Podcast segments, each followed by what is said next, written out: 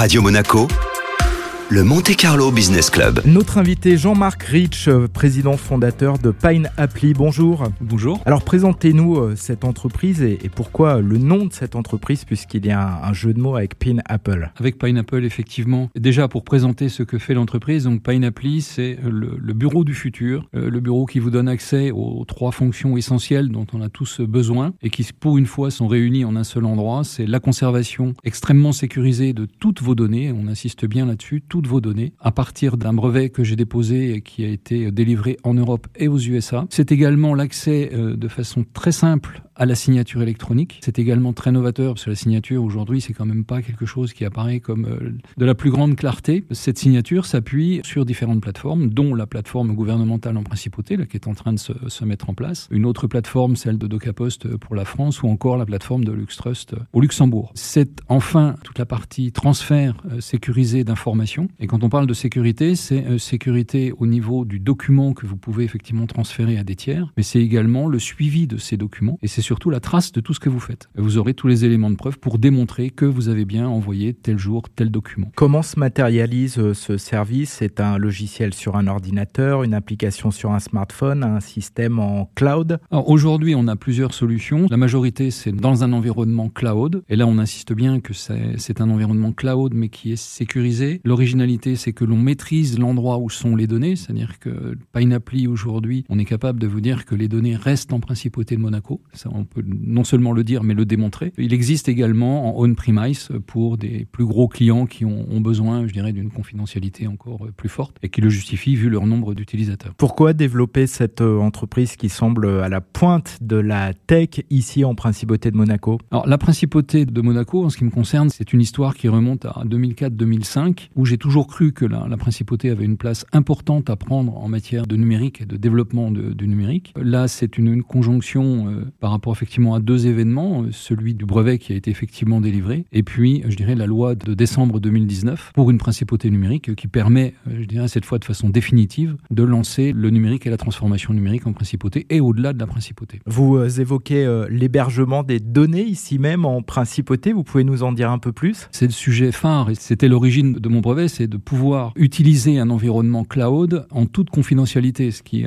il y a encore quelques années, était assez antinomique. savoir quand même qu'en principe, euh, il y a le cloud souverain euh, qui va amener une véritable réponse euh, à tout ça. Et on est en bonne place pour effectivement largement y participer. Et là, je me permettrai de dire, là, vous aurez ceinture, parachute, bretelle, airbag. Enfin, là, ce sera une accumulation de, couches de sécurité. On aura du mal à trouver un niveau équivalent ailleurs. On comprend bien que les grandes entreprises sont très sensibilisées à la sécurité de leurs données, à la sécurisation informatique de manière générale. Pourquoi les petites entreprises doivent être attentives plus que jamais? Aujourd'hui, notamment à la sécurisation de leurs données? Alors la sécurité, si on ne parle que de la sécurité, euh, c'est l'affaire de tous et de toutes les entreprises. Pour preuve, effectivement, les dégâts que ça occasionne quand vous avez, euh, je dirais, une entreprise qui est attaquée en particulier avec les ransomware, hein, qu'on voit de, plus en plus. Savoir qu'un ransomware, euh, derrière, il y a des chances pour que votre entreprise mette la clé sous la porte. Les petites sont aussi sujettes à ce genre de choses que les grosses. Pourquoi elles sont, entre guillemets, moins attaquées aujourd'hui? C'est parce qu'il y a moins d'intérêt pour les hackers. Mais ceci dit, elles sont tout à fait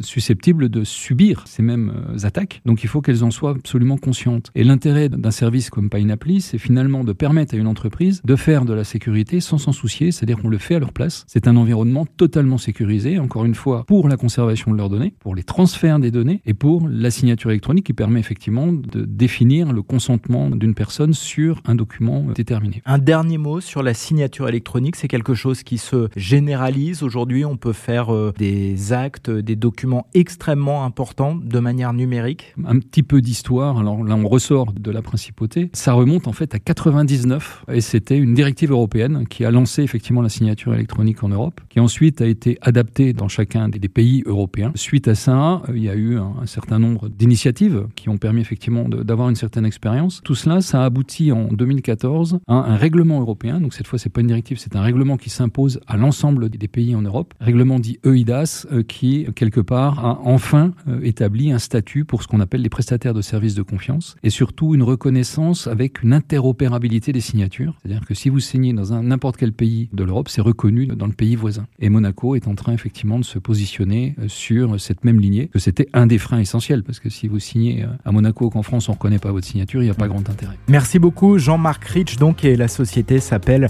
Painapli. On vous suit, j'imagine, euh, sur les réseaux sociaux professionnels et vous devez avoir un site internet. Tout à fait, donc sur un LinkedIn et puis sur euh, Merci.